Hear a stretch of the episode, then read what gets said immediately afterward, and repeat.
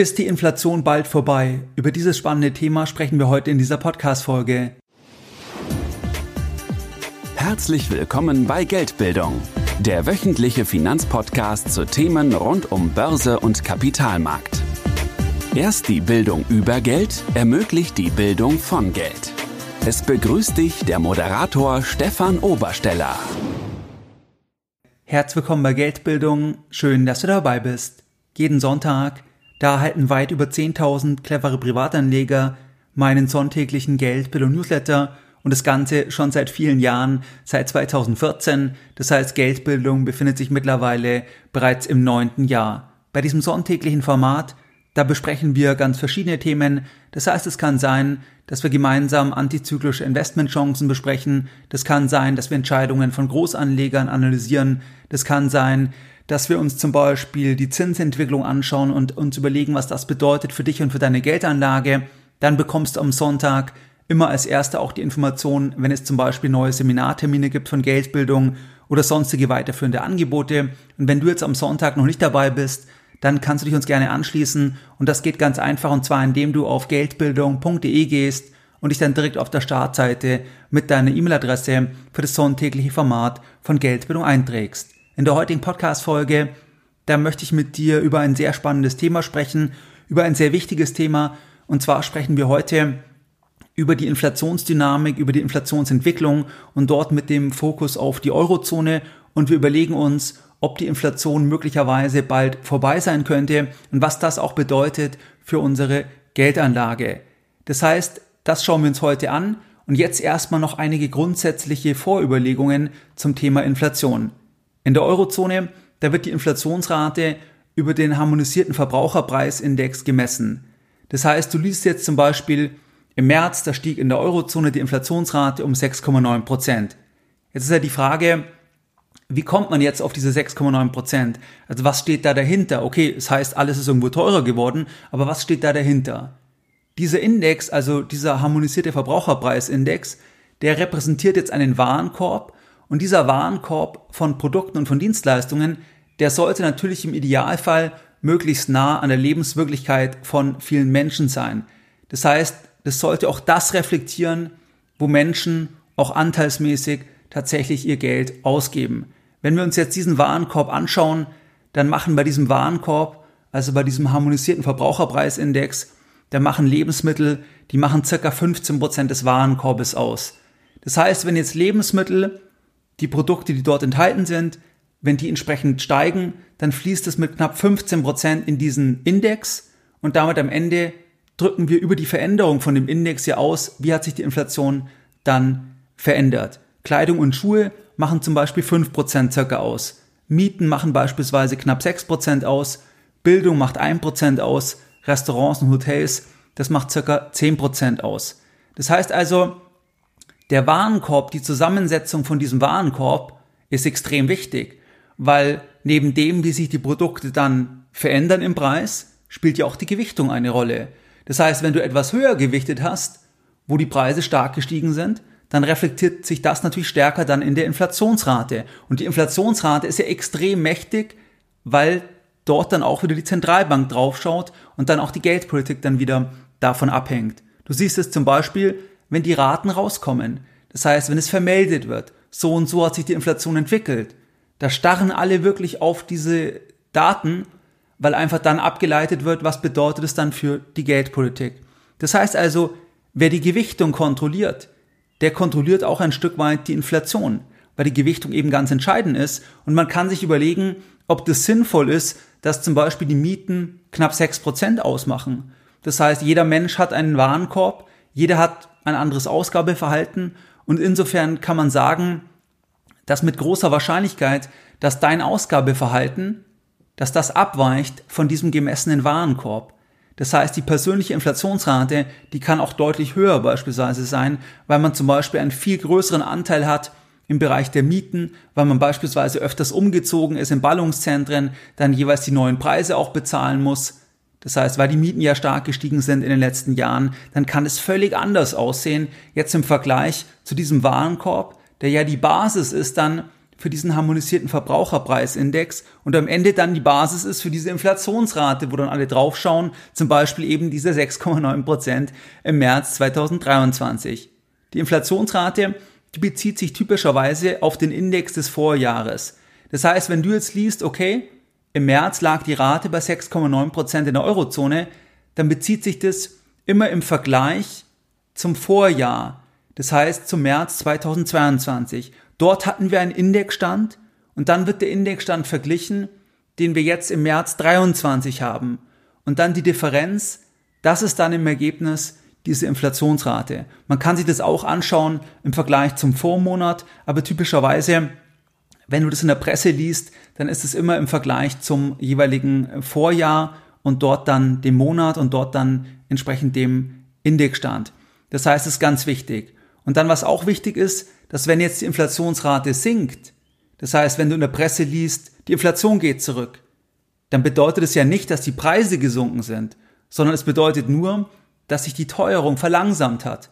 Das heißt, wenn die Inflationsrate von 6,9 Prozent zum Beispiel irgendwann auf 3 Prozent runtergehen würde oder auf das Inflationsziel von 2 Prozent, dann sind ja in Summe die Produkte in diesem Index nicht günstiger geworden, sondern sie sind weiter gestiegen, nur die Steigerung war halt kleiner. Das heißt also, das ist auch ganz wichtig, dass die Preise nicht zurückgehen auf irgendwie ein altes Niveau, sondern dass einfach die Preisanstiege insgesamt betrachtet, dass die sich verlangsamen, wenn man jetzt davon spricht, dass die Inflationsrate zurückgeht.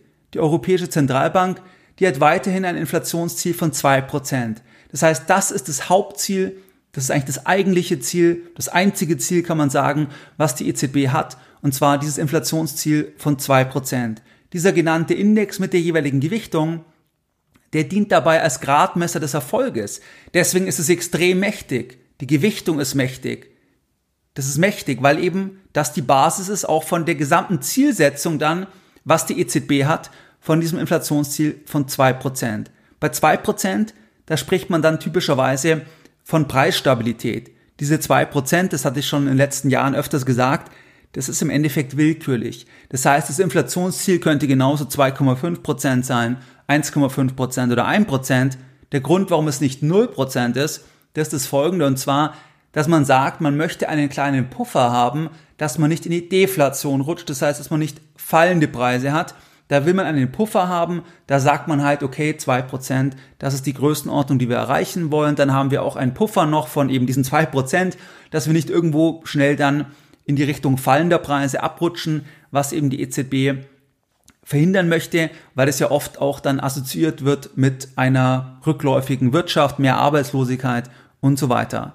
Die Inflationsdaten, die haben aus Kapitalmarktsicht insbesondere wie bereits angedeutet deshalb eine extrem hohe Relevanz, weil davon die weitere Geldpolitik abgeleitet wird und auch der Marktzins, der reflektiert auch die Inflation. Das heißt, wenn du zum Beispiel jetzt eine Meldung bekommst, dass die Inflationsdaten, dass die unterhalb der Erwartungen sind von einem bestimmten Monat, dann wirst du typischerweise sehen, dass einerseits die Börse positiv das auch aufnimmt. Das heißt, dass Aktien insgesamt steigen, dass Indizes steigen. Du wirst oft auch sehen, dass dann die Marktzinsen, also die Anleihenrenditen, dass die dann runtergehen, weil eben die Anleihenrenditen, also der Marktzins, weil hier auch reflektiert wird, was ist eigentlich die Inflation? Wie ist die Inflationserwartung und auch die Entwicklung? Das heißt, deswegen sind eben diese Inflationsdaten extrem wichtig. Wenn wir auf den Leitzins gehen, dann ist es dort so, dass jetzt Anfang Mai, da wurde der Leitzins, es gibt ja im Prinzip drei Leitzinssätze, aber so der Zinssatz, wo man häufig draufschaut, wo die Medien draufschauen, dieser Zins ist jetzt auf 3,75 Prozent gestiegen. Das heißt, die Anhebung war jetzt hier kleiner. Man ist jetzt noch um 0,25 Prozent raufgegangen, jetzt im Mai. Und was jetzt die EZB sagt, dass man im Endeffekt das weiter beobachtet. Das heißt, man hat jetzt nicht gesagt, dass man bei der nächsten Sitzung die Zinsen zwingend nochmal anheben wird. Man sagt weiterhin, man hat das Ziel von dieser Inflationsrate von zwei Prozent. Da wird man auch alles tun, dass man das dann entsprechend erreicht und man wird dann einfach die Daten weiter verfolgen und dann dort entsprechend reagieren. Aber das ist der Zusammenhang. Das heißt, Inflationsdaten bestimmt dann auch den Marktzins, bestimmt dann auch am Ende die Geldpolitik und deswegen sind die Daten extrem mächtig, wobei wir jetzt gesehen haben, dass eben die Daten auch nicht ganz so einfach sind, weil wir am Ende halt einen Index haben mit Gewichtungen etc., wo doch ein bisschen, ja, ich sag mal, das nicht in Stein gemeißelt ist.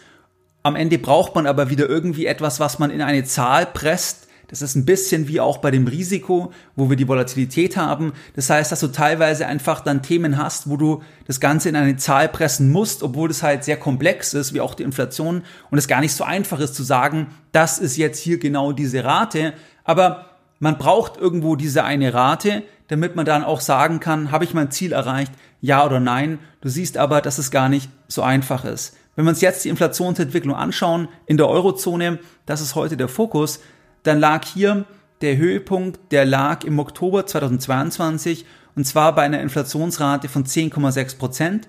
Das heißt dann gegenüber dem Vorjahresmonat. Das heißt, der Index ist gestiegen um 10,6 Prozent im Vergleich zum Oktober 2021. Und seitdem ist jetzt die Inflation runtergekommen und zwar jetzt bis auf 6,9 Prozent im März 2023.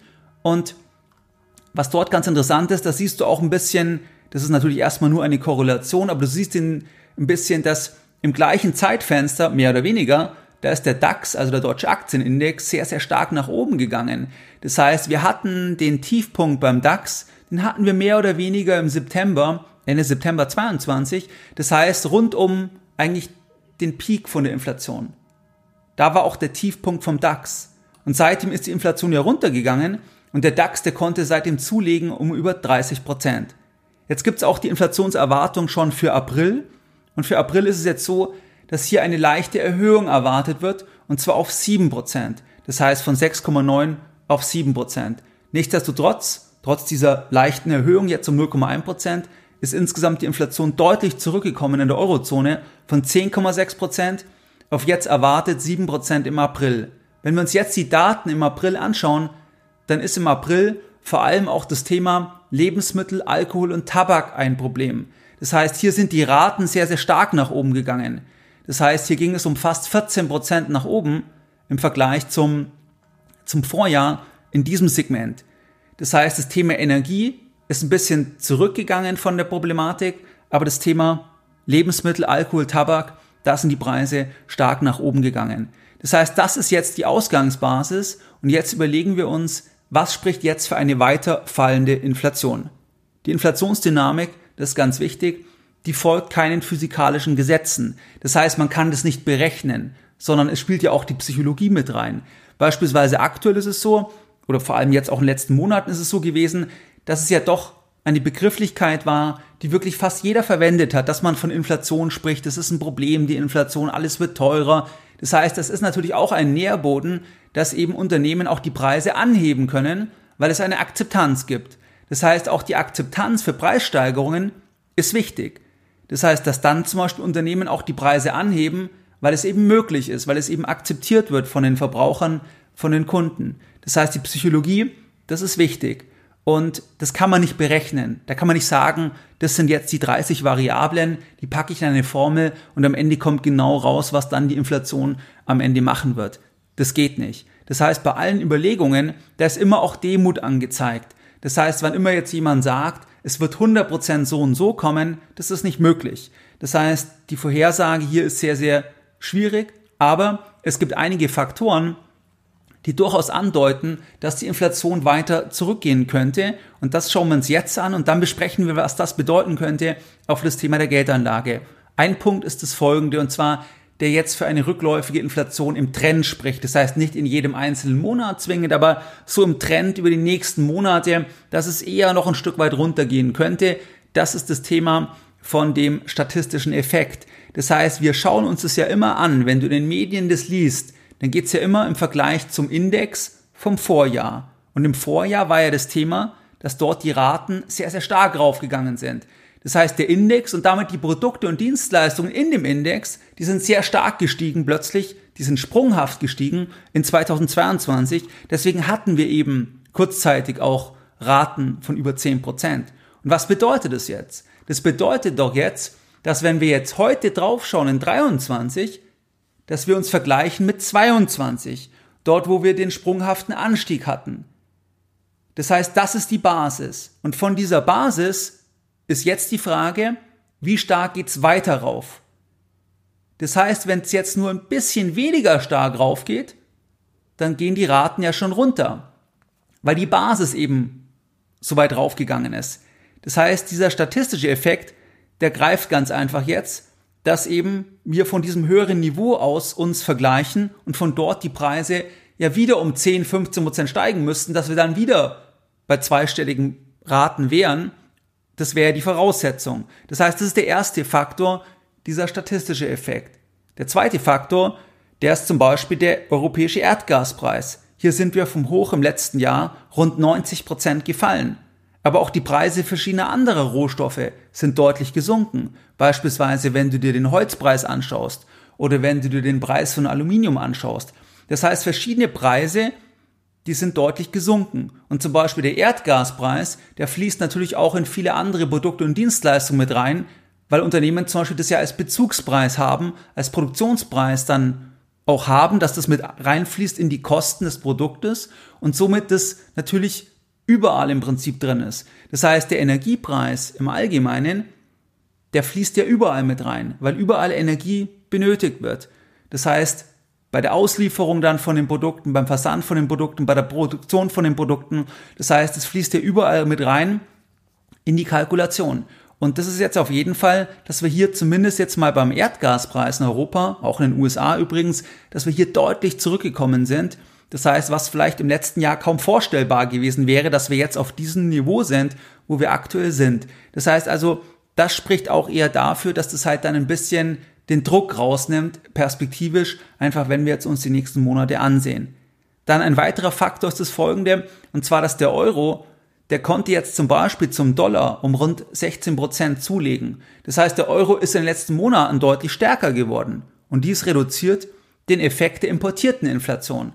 Das heißt, wenn wir Produkte und Dienstleistungen jetzt importieren, zum Beispiel aus den USA, dann ist der Druck geringer, der Preisdruck ist geringer, weil wir einfach hier aufgrund des stärkeren Euros, weil wir hier nicht so stark dann diese Inflation mit importieren, wenn die Preise ähm, gestiegen sind. Das war ja im letzten Jahr komplett andersrum, weil da parallel ja der Euro auch so schwach gewesen ist. Das heißt, da hatte man dann auch dieses Problem.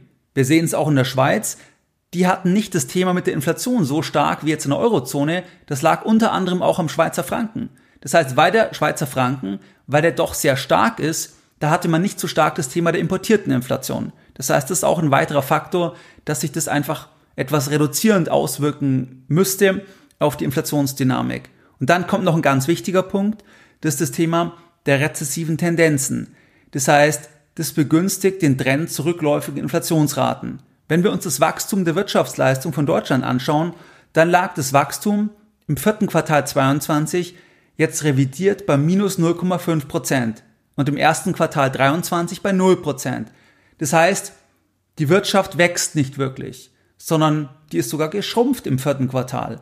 Und wenn wir jetzt noch eine negative Wachstumsrate gehabt hätten im ersten Quartal, mit 0 Prozent sind wir dort ja wirklich nur ganz, ganz knapp vorbeigekommen, dann wären wir formal bereits in einer technischen Rezession. Das heißt, das ist ja die Definition von einer Rezession mit diesen zwei Quartalen, wenn die Wirtschaft schrumpft.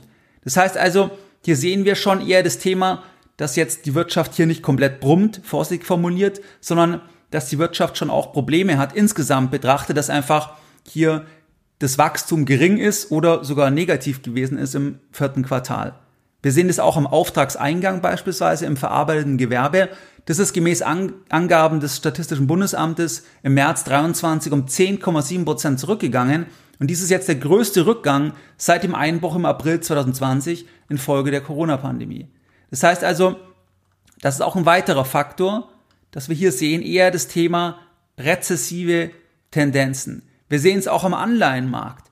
Das heißt, der Anleihenmarkt der signalisiert schon länger eher Rezession, das signalisiert schon eher, es gibt ein Problem in der Wirtschaft und das signalisiert eher auch fallende Inflationsraten. Das sehen wir in der sogenannten Zinsstrukturkurve. Das heißt, wenn wir hier uns anschauen, was bezahlt Deutschland an Zinsen am kurzen Ende, am mittleren Ende, am langen Ende, dann sehen wir, dass die Renditen, die Deutschland bezahlen muss als Staat, als Land, dass die am kurzen Ende am höchsten sind. Das heißt, dass wir eine sogenannte invertierte Zinsstrukturkurve haben. Und das ist nicht normal, weil wenn du dir jetzt Geld leist und du sagst, ich leihe mir jetzt für ein Jahr Geld oder für fünf Jahre, für zehn Jahre, für 20 Jahre, dann musst du ja immer mehr bezahlen, je länger du dir Geld leihst, weil du dir ja auch den Zins dann festschreibst. Das siehst du ja zum Beispiel bei Baufinanzierungen. Und das ist eine normale Zinsstrukturkurve. Wenn sich Deutschland jetzt Geld leiht, ist eben die Rendite am kurzen Ende am höchsten und am langen Ende geht die dann, geht die dann runter. Das heißt also, das deutet auch an, dass eben die Wirtschaft eher schwächelt. Das heißt, in der Vergangenheit war das ein relativ verlässlicher Rezessionsindikator, wenn eben die Zinsstrukturkurve, wenn die invertiert. Und das sehen wir. Wir sehen das aber auch bei den Raten. Das heißt, das ist ja der Marktzins, die Anleihenrenditen von deutschen Bundesanleihen. Da sehen wir zum Beispiel, dass die unterhalb von dem offiziellen Leitzins sind. Wir sehen auch, dass der Markt jetzt nicht erwartet, dass die Leitzinsen noch wirklich weiter raufgehen, sondern dass der Markt eher schon das Thema spielt, dass die Zinsen gesenkt werden. Zum Beispiel, wenn wir uns die zweijährigen Anleihenrenditen anschauen, dann liegen wir hier bei 2,6, 2,7 Prozent. Das heißt also, der Markt erwartet hier nicht, dass jetzt die EZB noch sagt, nochmal um 50 Basispunkte rauf und dann nochmal und dann nochmal, sondern der Markt sagt eher, das wird's jetzt schon gewesen sein, es geht eher zurück und generell diese Anleihenrenditen, die reflektieren eben auch die Inflationserwartung. Weil wenn der Markt jetzt erwarten würde, dass die Inflation jetzt auf 10% wieder gehen würde oder noch mehr, dann würden wahrscheinlich auch diese Renditen raufgehen, weil eben diese Renditen auch die Inflation reflektieren. Weil das muss ja auch die Inflation irgendwo dann à la long ein Stück weit zumindest ausgleichen oder zumindest, dass man in die Nähe kommt, um überhaupt die Chance zu haben, dann hier eine positive Rendite zu erzielen nach Inflation. Das heißt also, das ist auch ein Faktor, wo wir eben sehen, es ist eher das Thema, dass die Wirtschaft schwächelt. Das sagen jetzt nicht nur hier die Auftragseingänge im verarbeitenden Gewerbe, das sagt jetzt nicht nur das Bruttoinlandsprodukt, wenn wir uns dort die, die Wachstumsraten anschauen, sondern es sagt auch der Anleihenmarkt, das heißt die Summe der Marktteilnehmer am Anleihenmarkt, die sagen das auch, dass es eben hier eher ein Thema gibt. Und am Ende ist natürlich eine Rezession, ist jetzt eher ein Faktor, was die Inflation einbremst. Weil natürlich mit einer Rezession haben wir zum Beispiel das Thema höhere Arbeitslosigkeit möglicherweise und andere Aspekte, die jetzt nicht unbedingt dazu führen, dass die Preise eben viel stärker steigen. Das ist eher also etwas, was sich dämpfend auswirkt. Das heißt, das ist auch ein weiterer Faktor. Das heißt, wenn wir jetzt sagen, okay, wir glauben oder wir halten es für möglich, man muss ja immer ein bisschen demütig sein, dass die Inflation, dass die fallen könnte perspektivisch. Nicht zwingend jetzt in jedem einzelnen Monat, aber so als Trend über die nächsten Monate. Was bedeutet es? Eine fallende Inflation, die bedeutet, dass die Marktzinsen nicht weiter steigen, sondern tendenziell sinken. Das heißt, das hatte ich vorher schon gesagt, wenn die Inflationsrate, die gemeldet wird, zum Beispiel für einen Monat, wenn die unterhalb der Erwartungen liegt, dann reagiert in der Regel eben der Aktienmarkt positiv und in der Regel auch der Anleihenmarkt insofern, dass die Renditen runtergehen, weil eben die Anleihenrenditen, weil die auch die Inflation reflektieren. Das heißt, das bedeutet eigentlich eine fallende Inflation. Marktzinsen gehen runter. Und da hatte ich zum Beispiel auch vor kurzem ein Anleihenseminar gegeben, wo wir uns genau überlegt haben, wie kann man sich da auch positionieren, wenn man jetzt sagt, dass das eintreten könnte, dass man eben sich die Renditen sichert. Weil das würde eben ein Effekt sein, dass die Marktzinsen, dass die runtergehen. Der Zins, das ist der Preis des Geldes. Auf der Bewertungsseite, da wirkt sich ein fallender Zins der wirkt sich positiv aus, insbesondere für sogenannte Long Duration Assets. Das heißt zum Beispiel Tech-Aktien mit hohen Wachstumsraten oder sogar auch Pre-Revenue-Firmen, also Unternehmen, die an der Börse sind, die noch gar keinen Umsatz machen. Das heißt, 2021 hatten wir einen Börsenboom. Da war es möglich, dass Unternehmen an die Börse gehen, die keinen Umsatz machen, weil eben die Marktteilnehmer die rosarote Brille auf hatten, weil die extrem euphorisch waren. Und diese Unternehmen sind teilweise 80, 90 Prozent und mehr gefallen, weil eben das Marktumfeld sich verändert hat. Wenn aber die Zinsen runtergehen, dann werden diese Assets wieder tendenziell attraktiver, weil eben einfach die Bewertungsseite damit reinspielt. Das heißt, wenn jetzt eine Gesellschaft zum Beispiel 20, 30 Prozent wächst, wenn wir jetzt bei einer Firma bleiben, die bereits Umsätze macht, vielleicht noch nicht profitabel ist, aber eben stark wächst, wenn jetzt hier die Gesellschaft 20, 30, 40 Prozent pro Jahr wächst, da macht es einen großen Unterschied auf den Unternehmenswert, wie die Zinsen sind. Weil der Zins, da diskontierst du ja die zukünftigen Erträge. Das heißt, wenn die Erträge in fünf Jahren viel höher sind, in zehn Jahren viel höher sind, und wenn der Zins dann runtergeht, dann erhöht es enorm den Unternehmenswert. Das heißt, da hast du eine sehr, sehr starke Zinssensitivität. Das heißt, grundsätzlich bewertungsseitig, wenn jetzt jemand sagt, ich glaube, die Marktzinsen werden deutlich runtergehen, dann könnte man dort auch wirklich absoluten Rückenwind sehen, weil es eben bewertungsseitig erstmal sehr, sehr positiv ist. Das gleiche aber auch zum Beispiel bei langlaufenden Anleihen. Das heißt, langlaufende Anleihen haben wir auch das Thema, ist ein Long Duration Asset.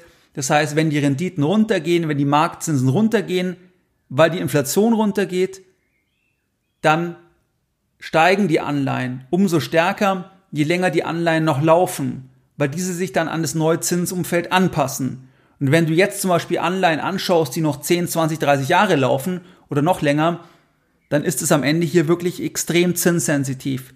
Das heißt, da verändert sich dann der Anleihenpreis extrem schnell, wenn eben die Marktzinsen runtergehen und zwar dann entsprechend nach oben.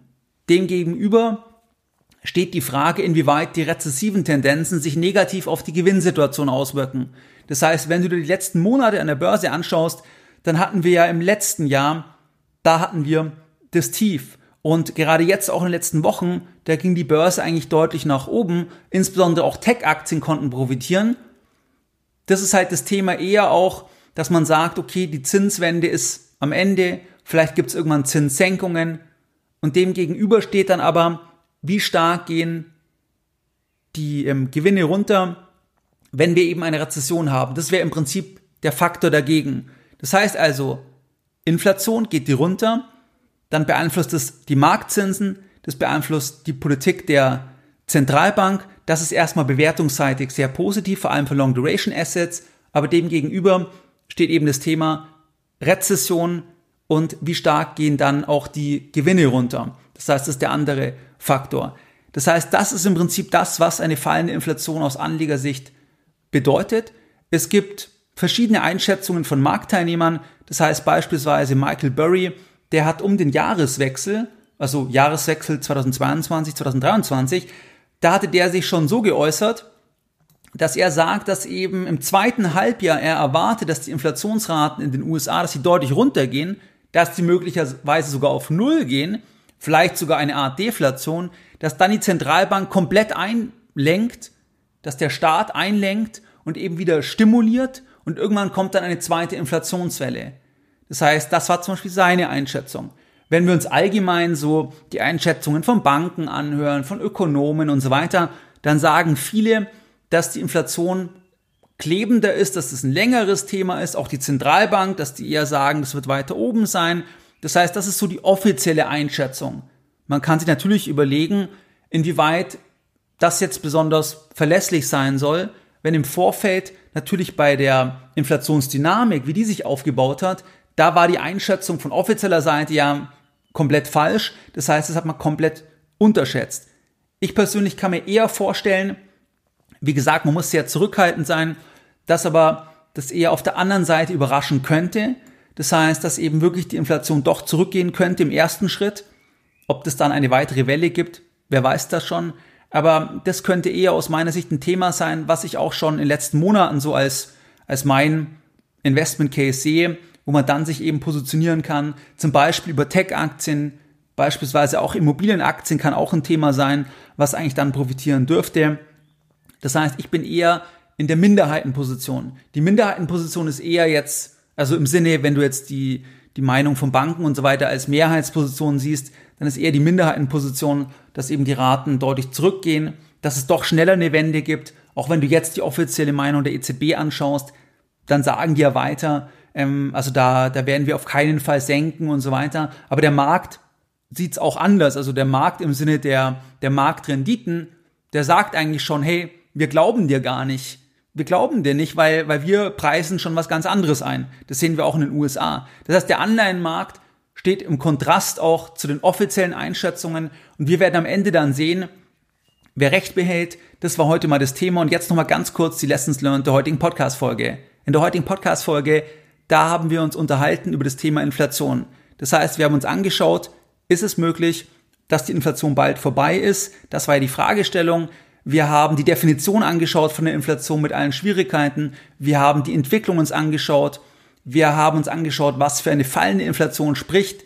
Das heißt, statistische Effekte, Preise von zum Beispiel dem Erdgaspreis, auch von Holz beispielsweise oder von Aluminium, aber auch die Währung, dass die stärker geworden ist, aber auch das Thema Rezession, das heißt verschiedene Faktoren und was das auch bedeutet dann für Anleger haben wir besprochen. Das heißt, dass eben vor allem Long Duration Assets bewertungsseitig profitieren dürften. Auf der anderen Seite steht immer dann die Frage, inwieweit die Gewinne eben zurückgehen. Und wie du es gewohnt bist, dann möchte ich auch heute die Folge wieder mit einem Zitat beenden und heute ein Zitat von Geldbildung. Wer die Gewichtung der Inflation kontrolliert, der kontrolliert ein Stück weit die Inflation. Mehr Informationen zu Themen rund um Börse und Kapitalmarkt findest du unter www.geldbildung.de. Und immer daran denken, Bildung hat die beste Rendite.